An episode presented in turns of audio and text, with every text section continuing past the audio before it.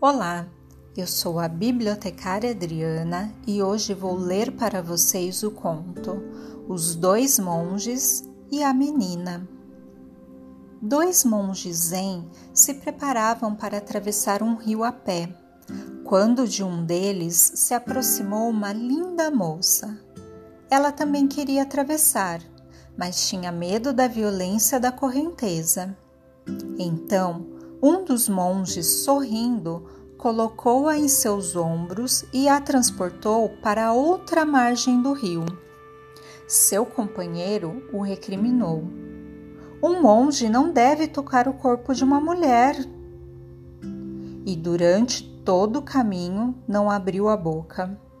Duas horas mais tarde, quando avistaram o mosteiro, ele avisou em tom de reprovação que ia contar ao mestre o que tinha acontecido. O que você fez é uma vergonha. É proibido pela nossa regra. Seu companheiro se espantou. O que é vergonhoso? O que é proibido? Como assim? Você esqueceu do que fez? Será que não se lamenta? Você carregou uma linda moça em seus ombros. Ah, foi? Lembrou-se o primeiro rindo.